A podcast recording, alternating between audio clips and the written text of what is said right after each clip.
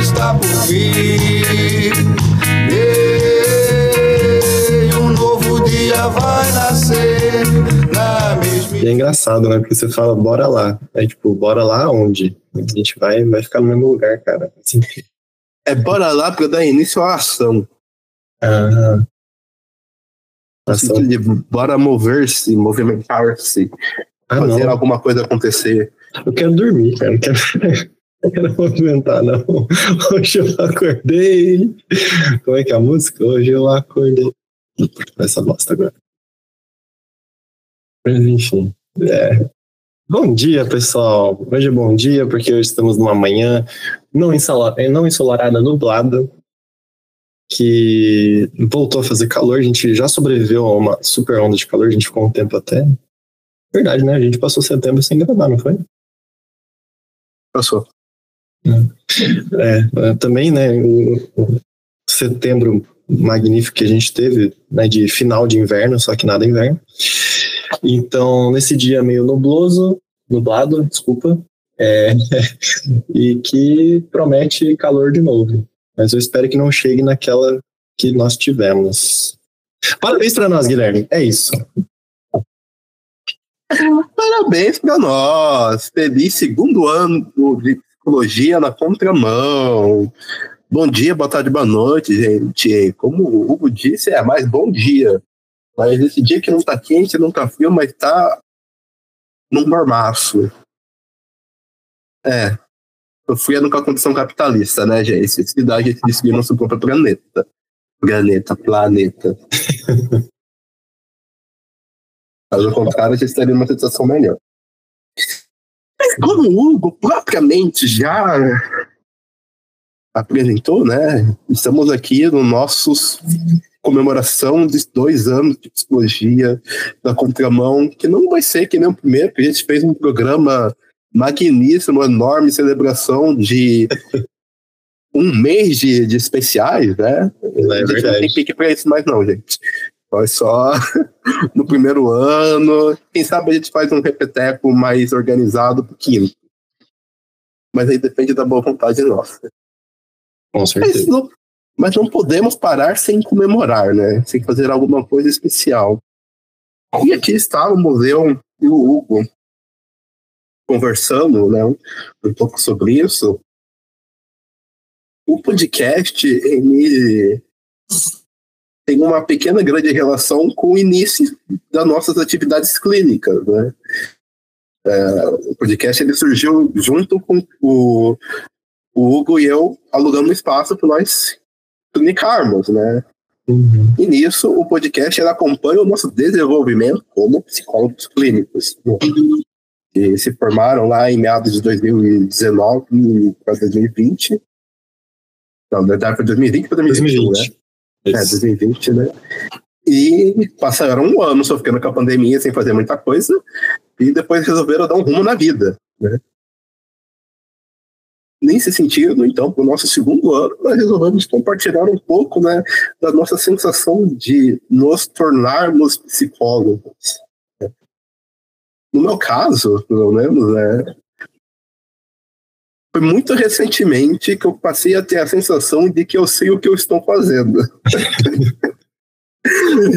eu acho que esse é um pouco é, a situação de todos os psicólogos em geral, mas em especial de quem faz fenomeno- fenomenologia, né? Hum, Fazer fenomenologia é fazer clínica sem corrimão. Né? A gente tem que se abster né, das posições né, naturalizadas, né? Mas isso deixa a gente literalmente sem corrimão. A gente faz a clínica sem muito bem saber o que a gente está fazendo ali, até que aparece um momento que a gente descobre como que de fato faz uma clínica fenomenológica, né? Eu descobri, olha gente, que rico! Acabei de me sentir bem, assim, descobri coisas que eu poderia fazer, coisas que eu não deveria fazer, né? Esse, esse episódio em especial surge de uma conversa que eu tive com o Hugo há alguns anos atrás, né? que, eu, que a gente estava literalmente conversando e a gente estava. Eu comecei a dar um. algumas salas mais assertivas, sabe? No, no intuito de literalmente participar da conversa. Só que isso, na época, pelo que eu compreendia de fenomenologia, não era lá bem fenomenológico, né? Você tinha que se abster, se aproximar da descrição da pessoa, né? Não colocar muito daquilo que você aparece né, para fazer. E isso cria uma, uma prática um pouco, uma prática, uma prática um pouco distanciada do psicólogo na minha visão.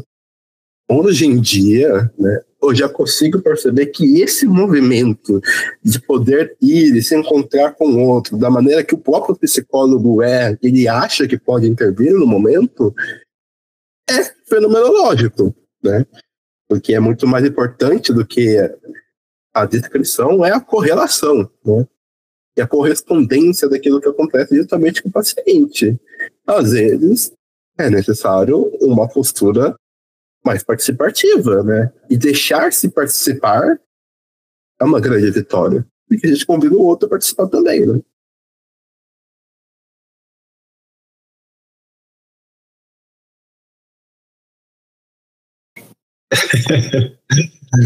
é isso mesmo. É...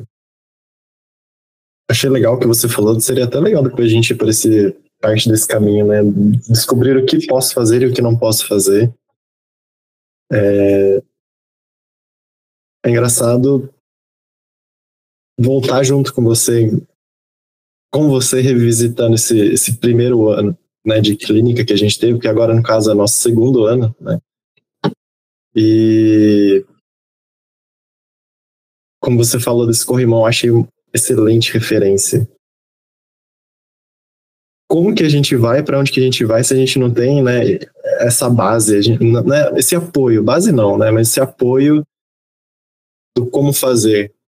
Acho que, de novo, né, o quanto que a gente pode criticar e apontar algumas coisas do curso que permitem que a gente saia pronto ou não para atender. E, inclusive, a gente já falou isso né, em outros episódios sobre não só como atender, mas como cuidar de uma clínica, como né, lidar com a vida junto com a clínica, se isso se esse for o caminho, né? Porque também não ensina isso pra gente, só, só dá uma matéria. E mesmo assim, com essa dificuldade em relação à própria fenomenologia, né? Que o que, que é suspender as crenças? o, que, que, o que, que a gente faz com isso? Como que a gente. Depois a gente até já, já refletiu, né? Como a gente é neutro, a gente não é neutro, a gente é parcial, a gente realmente não é imparcial, o que, que é isso?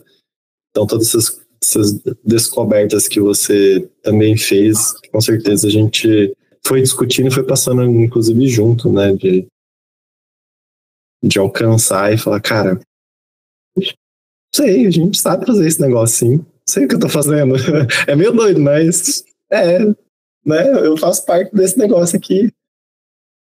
Eu, eu, exatamente eu também sou a diferença que pode acontecer e contribuir para que isso aconteça diferente. Né? Eu posso ser é, participativo nessa, nessa clínica, né? que é algo que, por exemplo, não se fala né? nessa, nessa como fazer na matéria da, da faculdade. Nossa, eu tô, tô viajando em tantas coisas que a gente passou nesse último ano. De descobertas, é, inclusive. É, é porque, no, no, final das contas, né, a formação do psicólogo ela é generalista, né? Sim. Por sim. mais que a, as pessoas falem que, por exemplo, o curso de psicologia ele é focado na clínica, uhum. pelo menos no curso que eu no curso que a gente fez, ele não é bem focado em nada, sabe? Uhum. Ele dá tiro para todo lado. Você você decide lá quando você vai fazer as suas supervisões, né? Se você vai ter um enfoque mais clínico, foi o que a gente, no caso, a gente acabou escolhendo, né? Que a gente fez uhum. plantão e a gente fez a, a nossa abordagem, né, fenomenologia, uhum. e no final, ambos são atendimentos clínicos, com distintas finalidades, mas são atendimentos clínicos. Sim.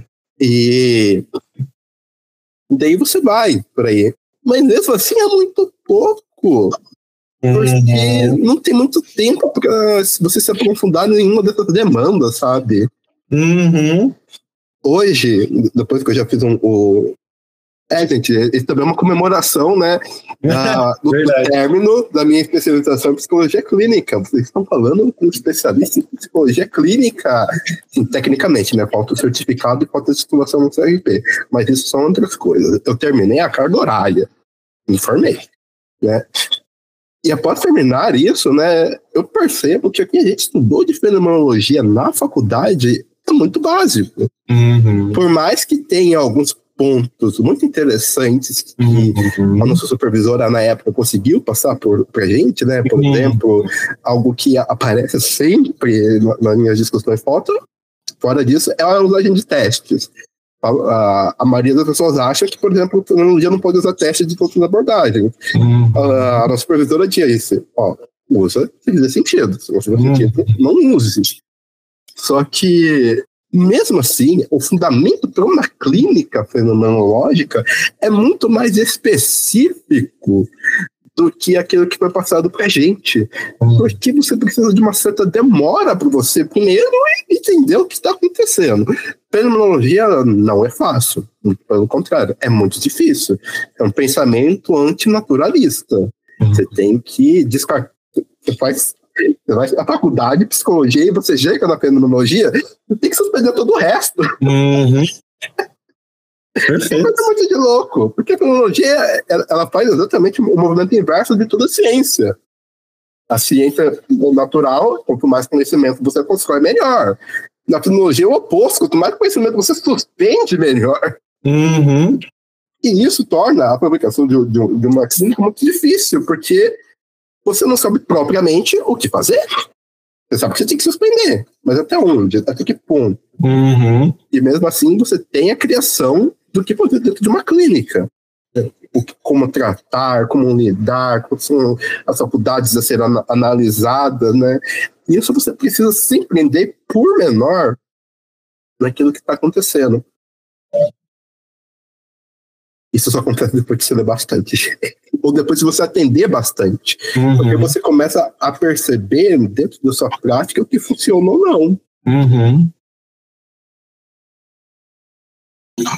E é muito interessante perceber isso, gente.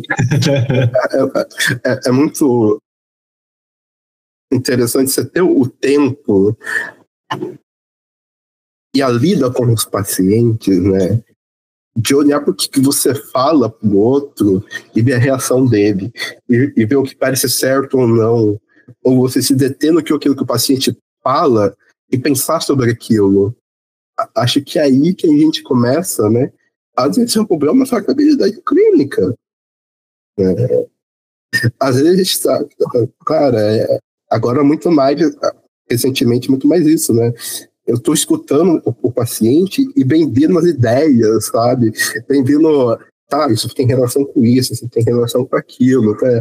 mas eu não posso simplesmente falar, eu tenho que perguntar para a pessoa se isso faz sentido para ela, né? Uhum. E às vezes esse gato- esse pulo do gato, né, de poder se aproximar dessa maneira é o que faz toda a diferença. Essa troca eu acho magnífica, né? Que eu acho que foi um, um dos pontos que a gente quis trazer aqui para conversar, né? É, Nós fazemos parte da relação do, com o paciente. E, e- e o jeito de se fazer isso não é. Não é. inter- Porque, de novo, né? Tem como a gente não interferir com a pergunta que nós vamos fazer? Não. Não tem como. A gente vai, de alguma forma, estar mexendo com essa. com, com o fenômeno diante de nós. Né? É- Só que nós fazemos parte disso. né? Agora, como fazer isso à medida que não seja nós imputando algo para, para aquilo que estamos observando, mas sim extrair do, pró- né, da- do paciente aquilo que ele compreende daquilo que nós podemos estar enxergando. né? É, é o como fazer isso, né? Que, que faz ser diferente, mas não tem como, né? É, achar que a gente não vai interferir, achar que a gente não faz parte disso e achar que a gente é neutro, é imparcial. Não, imparcial a gente, né, realmente, a gente não vai é, necessariamente tomar algum partido sobre algo. É, mas o como fazer isso? Né? Nós fazemos parte da, daquilo que está acontecendo ali. E poder fazer parte também é, é muito é essencial da, da própria clínica para que a pessoa possa enxergar também algo dessa relação que às vezes ele não pode encontrar em outros lugares. Né? É, essa é a beleza e, e, e aquilo que me encanta tanto da fenomenologia. Né? Não o poder fazer parte e saber que eu, que eu sou parte daquilo, né? Para, para algo para aquela pessoa, né? Isso para mim é muito magnífico, né, de falar, cara, olha a responsabilidade que eu tenho com aquilo que eu estou fazendo também. Então é, é muito gratificante poder chegar nesse lugar e falar assim, cara, é muito, é um privilégio muito grande, sabe, poder ser psicólogo e ser psicólogo para as pessoas que estão aqui é, diante de mim, sabe? É, isso foi, acho que junto com isso tudo que você descobriu também, né? É, eu me deparei bastante com isso, sabe? De, de falar, cara, muito, muito obrigado, porque isso é muito, muito legal. Muito legal de verdade. É uma baita responsabilidade. Uma baita responsabilidade, né? Cara, é muito interessante, né? Porque, gente, psicólogo é uma coisa de doido, sabe? A maioria das pessoas, ela vivem a vida com uma vida fóbica com sofrimento. Ela sorte do sofrimento a todo canto. É por lá, tem a gente que é doido desse jeito e resolve passar a vida se dedicando ao sofrimento dos outros. Não é? Não, isso é algo ser muito bem analisado, né?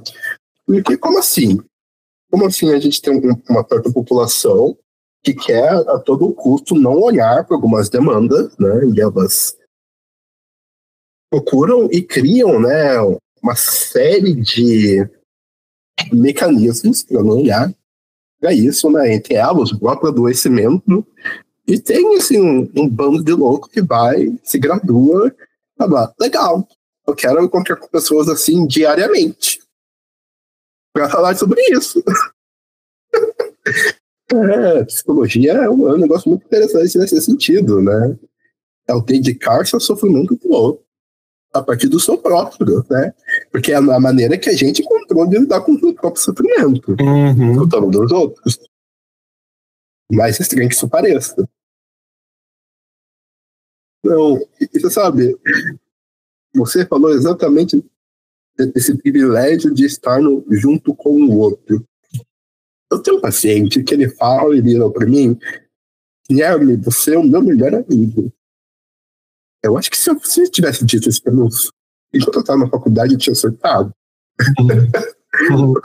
você lembra especificamente quando eu surtei na faculdade, quando uma paciente me chama de Gui? Uhum. Não, tá forçando um pouco a relação, né? Tem que ter uma certa distância. Mas, cara. Pra quê? Uhum. É, realmente. A pessoa, cara, esse paciente está vivenciando um, uma relação que ele pode chamar um grande amigo. Quando que ele pôde vivenciar isso em outro lugar? Cara, isso é magnífico, isso é lindo, isso é poético, é, é emocionante demais. Eu tenho vontade de chorar, só de, de falar, cara, é isso que eu, Guilherme, psicólogo, pessoa física, tanto faz, estou permitindo que essa pessoa vivencie neste lugar uma amizade, um lugar que ele pode me chamar de amigo. Em que outro lugar ele pode encontrar isso? Não sei. Mas agora que ele vivenciou isso, ele pode olhar para as outras relações e falar assim, cara, onde que eu posso encontrar isso? De que forma eu posso encontrar isso? Porque eu sei que existe então em mim que talvez não seja eu o problema, né? É, são como me relacionar, né? O que que há aqui neste lugar que eu consigo me relacionar e confiar. Onde, o que, que então é confiança para essa pessoa que está falando com o Guilherme? Cara, poder falar sobre isso e falar, cara, não sou eu, não, não sou eu. E é o Guilherme que permite isso, sabe? É, isso, não é só o Guilherme, mas é também só o Guilherme, naquele espaço que permitiu que esse, essa pessoa falasse, cara, você é o meu amigo, você, cara, isso é lindo. Lindo, lindo, é lindo demais, é lindo de morrer. É, nossa, é muito foda, é que da hora. Sabe, até hoje eu lembro aquela conversa que a gente teve com o Bruno. Ele falou sobre a ter, né, acompanhamento terapêutico. Uhum. Ele falou que um dos nomes para ter antes era amigo especializado. Eu, eu acho que ser psicólogo é um pouco dito. É você ser amigo especializado. Ali você é um amigo da pessoa com a especialização de ter uma relação terapêutica. Uhum. Para ajudar a pessoa a desenvolver alguma coisa ali, não.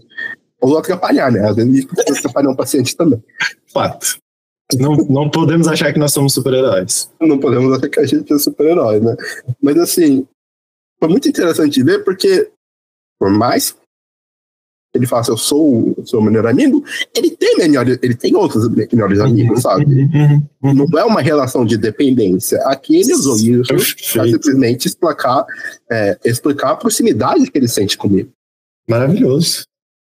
Seria outra coisa se ele não tivesse amigos.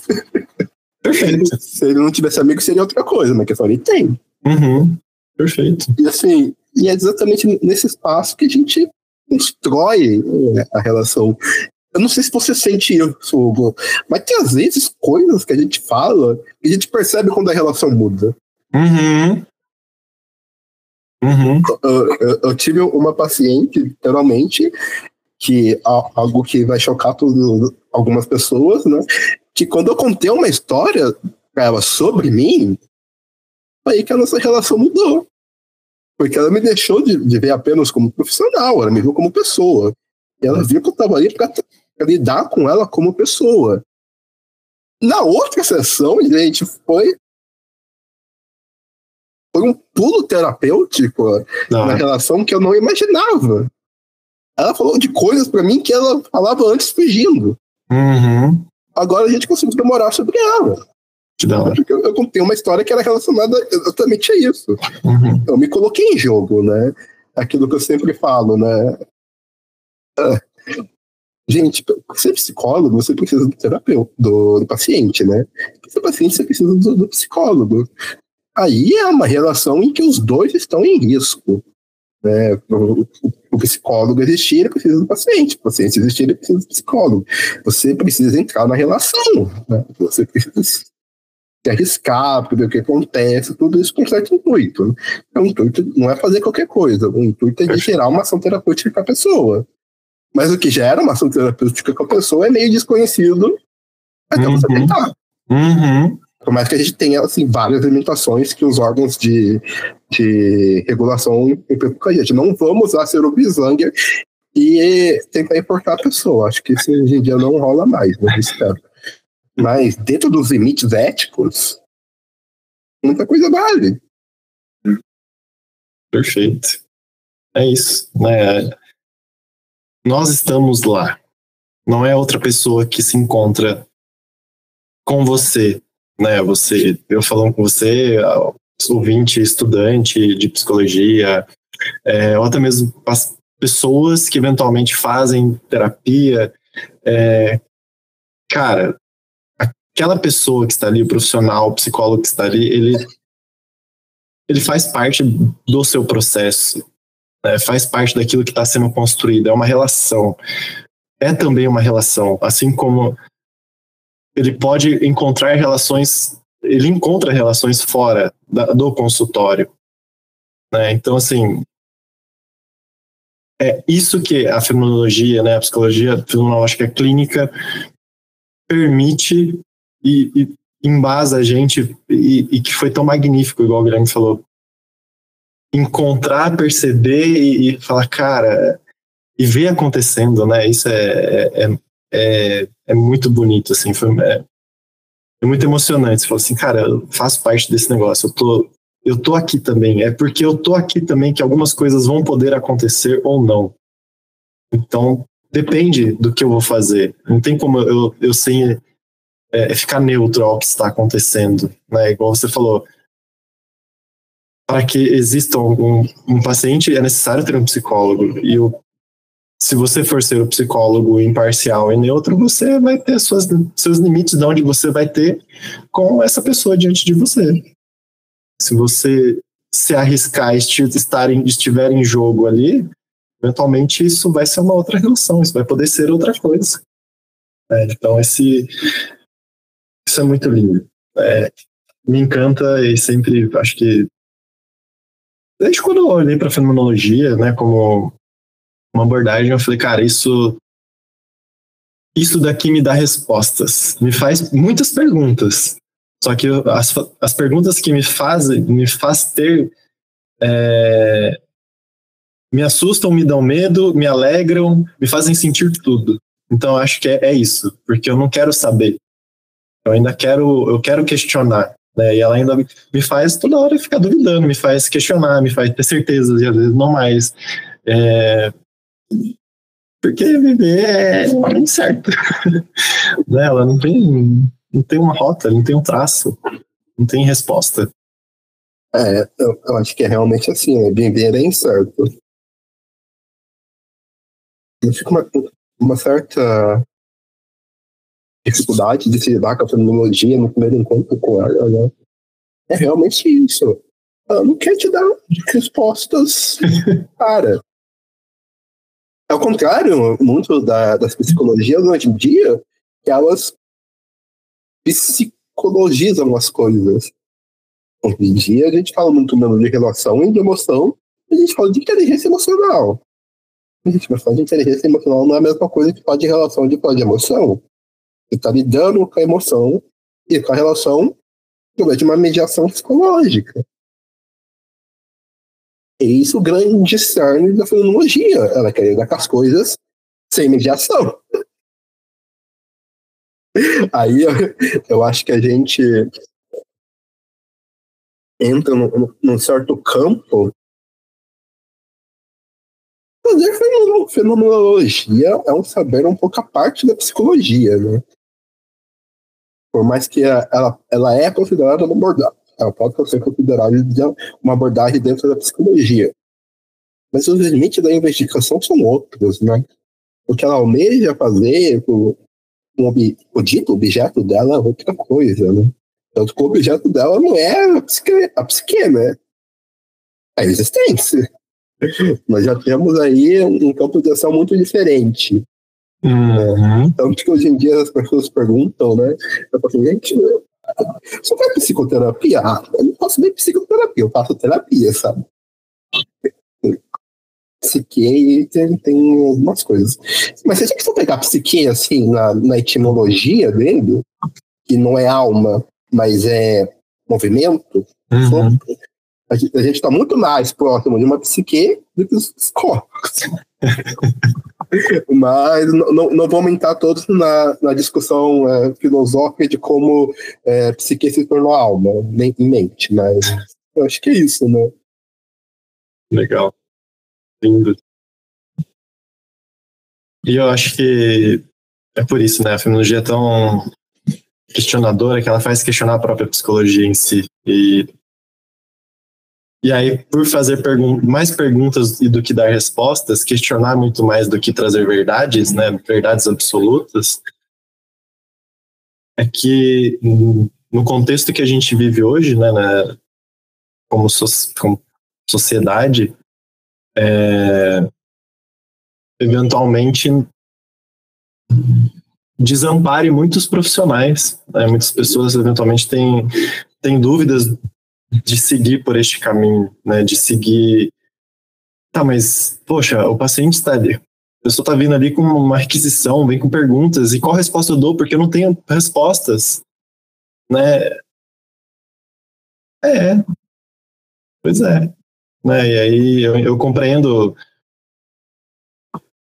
Consigo compreender pessoas que olham para isso e, e tem medo, sentem segurança, como você falou, né? Cadê o corrimão que vai me conduzir aqui para para minha prática.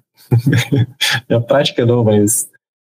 Porque, de novo, né? Se, se eu tenho um nome a dar para aquilo, né, eu sei aonde eu quero chegar. Eu, eu, eu quero chegar lá no TDAH. Enfim.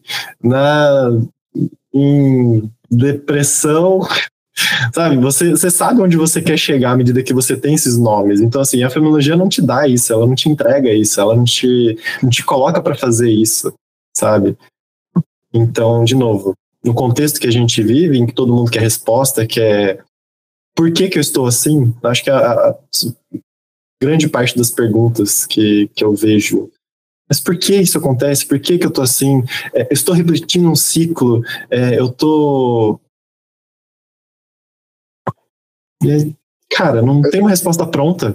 A, a, resposta é muito simples, né? E se chama vida.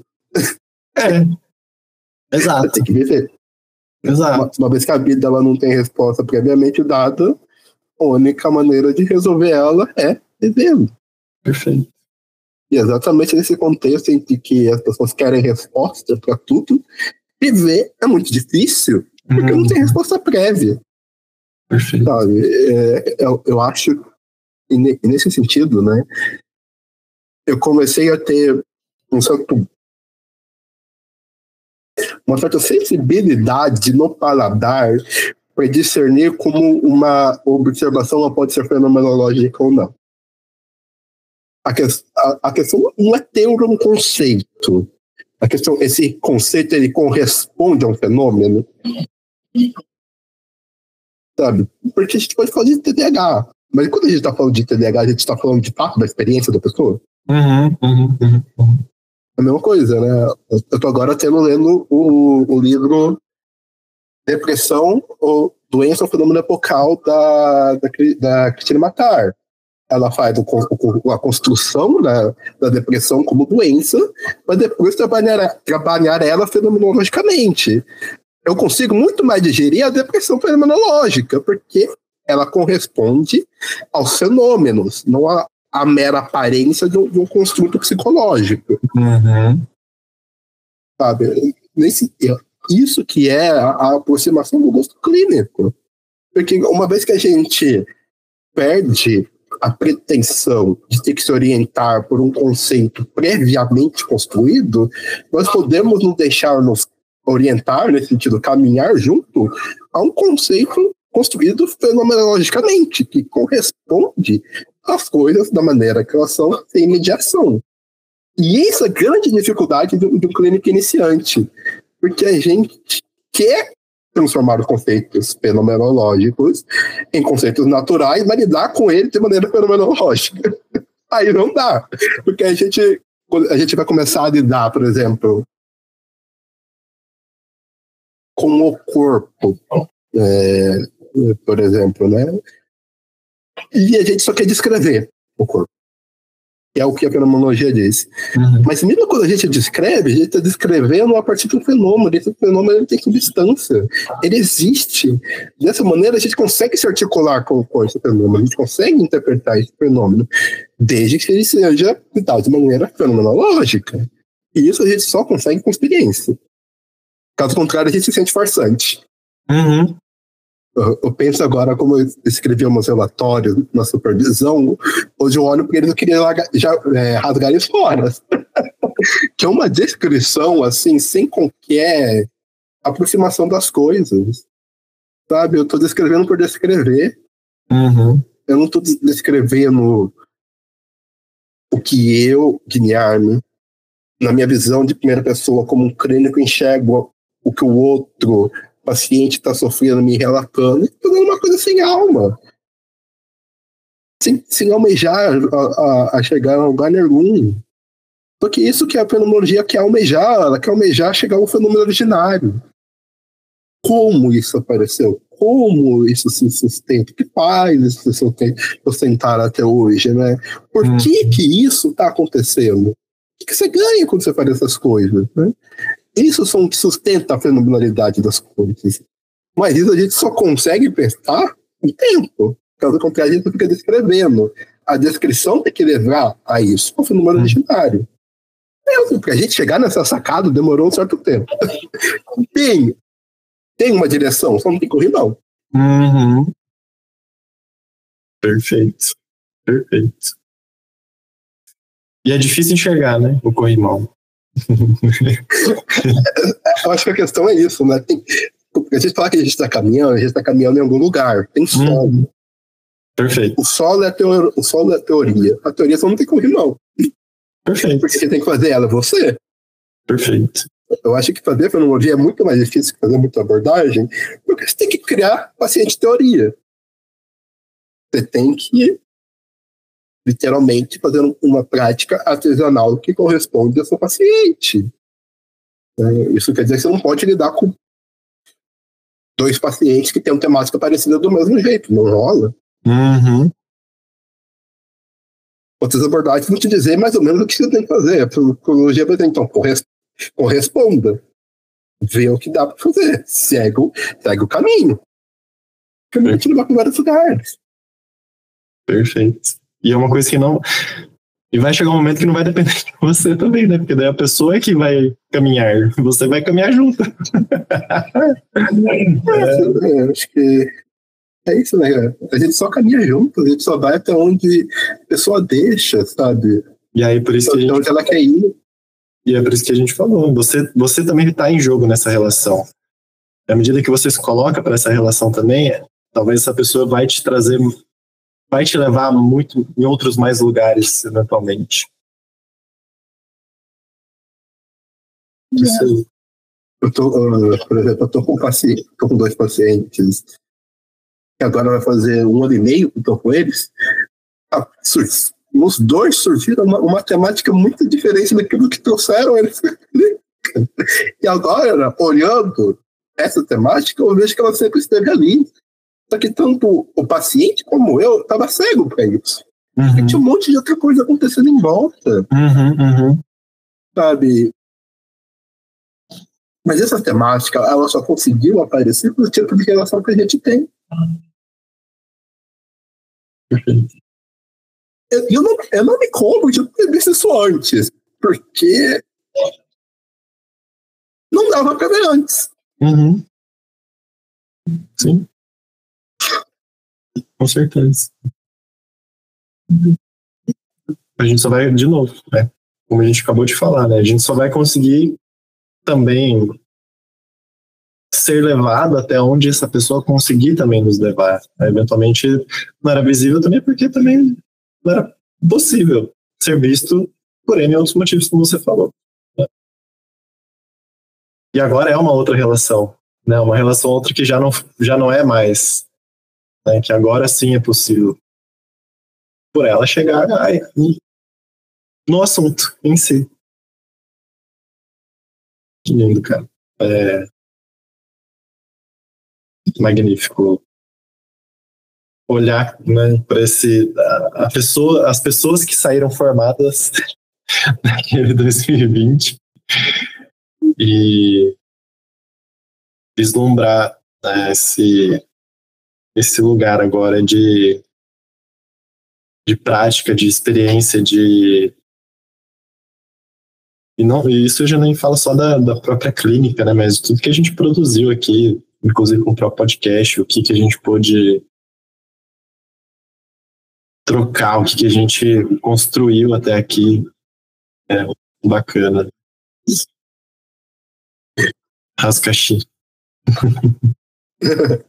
Como você não, não, não, cansa de falar, né? Eu sou uma pessoa muito diferente de quando você me conheceu.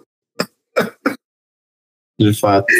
Eu acho que quando o Hugo me conheceu, eu era uma ansiedade muito reprimida a ponto de explodir a todo instante. Uhum. Uma sede de controle desesperado. Esse dia eu tô bem melhor. eu não acho que a pessoa que eu era conseguiria dar conta do tipo de clínica que eu faço hoje. Nossa!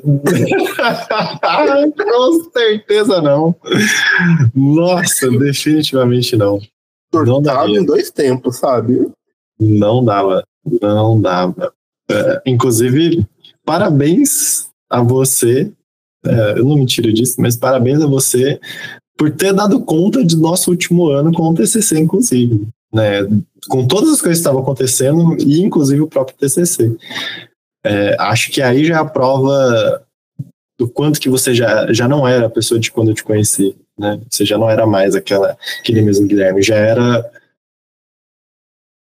bem diferente, né? Porque senão talvez não, não teria dado conta da forma com que foi. Bom, do caramba, de verdade. Que legal.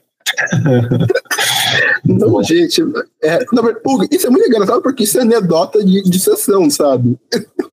a maneira como a gente lidou com o TCC. Uhum. Eu sempre conto essa história. Porque, cara, a gente. Ah, gente, a, a, a anedota é o seguinte: o TCC no Unip é de cinco pessoas, né? E nós estávamos no penúltimo semestre, nós tínhamos que entregar tanto uh, as informações quanto as análises dessas informações. Uhum. Só que, coincidentemente, né, entregar o TCC cabia na semana de provas. A gente não ia dar conta de entregar a análise. A gente tinha que decidir se a gente entregava a análise ou se a gente estudava com as provas. Uhum. Nós olhamos um para o outro assim, e falamos: não vamos fazer a análise. Vamos aceitar esse sete, esse falhou na disciplina, mas é melhor do que surtar com isso. Uhum. No caso, falhar os dois, né? Porque Uhum. a, a gente pediu o consentimento de todo mundo no grupo e falou: tá bom, não vamos fazer. Isso todo mundo em volta surtando, fazendo tudo, tentando se desdobrar em 50 para dar conta. No final das contas, a gente tirou 10 no TCC. e quem tava surtando para fazer os dois não foi tão bem assim, nem no TCC, nem na prova. E, gente, isso é conhecer o que se faz. Que no final das contas, não é bem a gente que tem o controle sobre as coisas, né? A gente só pode estar disposto a fazer elas ou não. Acompanhar elas ou não. Uhum. Hoje eu tenho certeza que se a gente tentasse analisar esse TCC, a gente não ia tirar 10. Porque a gente ia dar uma análise muito ruim. Mas a gente falou, tá bom, é o que foi, deu o que deu. Não vou me, me comprometer a sofrer muito mais com isso, sabe? Dá pra parar por aqui. Uhum. Qualquer coisa a gente pega DP, tá tudo certo. E só a gente fez isso, só a gente não surtou. Eu, eu, acho uma anedota muito legal porque a, tava todo mundo querendo se matar, a gente tava, ok. Dá pra levar. Dá pra ir. É. Escolha. Foi uma escolha. Né? A priori foi difícil. Né? Mas é o que. Olha, ou, ou a gente surta ou, ou faz o que dá. É. Vamos fazer o que dá. É assim, velho. Porque se tentar, como você bem disse, né? Tentar controlar tudo e abraçar tudo isso daqui, eventualmente. Outras pessoas talvez poderiam dar conta, mas a gente não estava disposto para isso. Então, não dessa forma.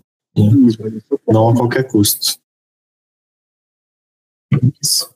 Muito bom. Foi muito engraçado ouvir, os outros ficando muito indignados com a gente. Quando a gente que a gente ah, já desistiu. Foi assim mesmo. ah, mas, gente, vamos fazer o quê? Eu vou citar com isso porque é só um TCC. Não é?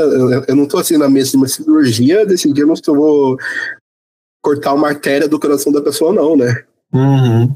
Eu acho que seria coisas muito diferentes. Com certeza. É exatamente. Depois. Não é isso que estava em jogo. Não é isso que estava em jogo, né? Com certeza. É, mas, mas eu, eu, eu, acho que eu devo isso. Eu devo muito do, do meu crescimento clínico a você. A pessoa com quem eu compartilhei a, a minha vida, né? Porque é isso, a gente só aprende a fazer as coisas se relacionando. Tentando fazer as coisas, sabe? E a gente tem que tentar fazer as coisas com a possibilidade do arrependimento. E essa escolha a gente podia ter se arrependido. Com certeza. Mas sabe, não for esperar a escolha sem arrependimento para decidir alguma coisa, a gente não faz nada. Não existe escolha sem arrependimento.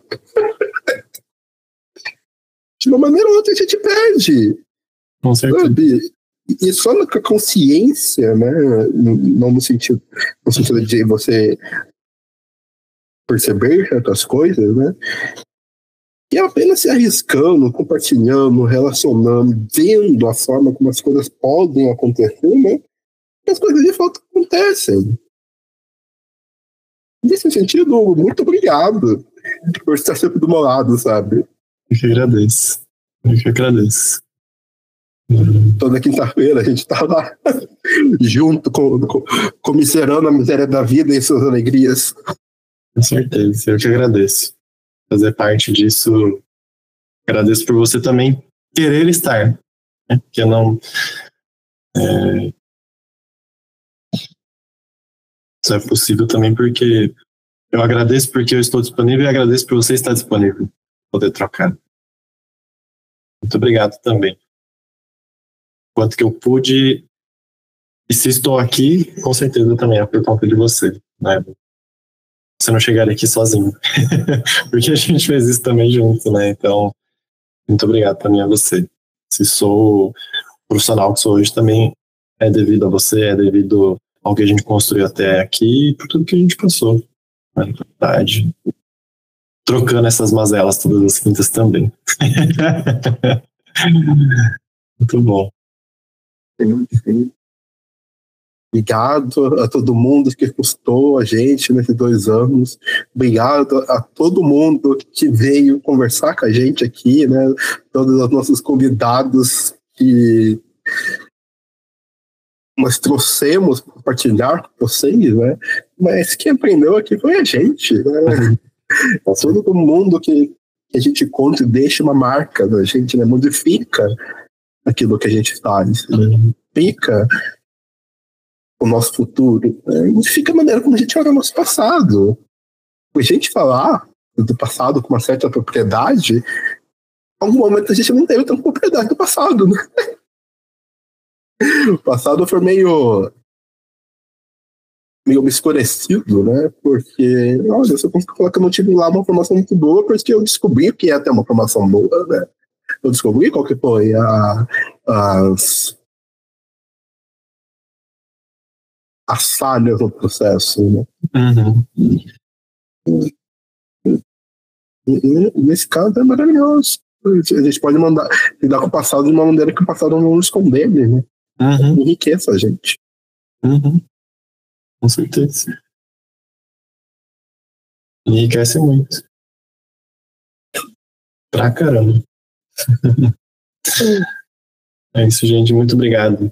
Como o Guilherme falou, todo mundo que participou, né? Obrigado por esse ano que foi foi diferente do, da a formatação de postagem. Foi um ano bem. Foi seu ano, né? Foi o ano que tinha que ser, do jeito que foi. O ano que a gente deu conta de ter, né? Exatamente, é o que a gente conseguiu trazer aqui. Então, muito obrigado a todo mundo que participou, todo mundo que vai participar ainda, também já agradeço de antemão.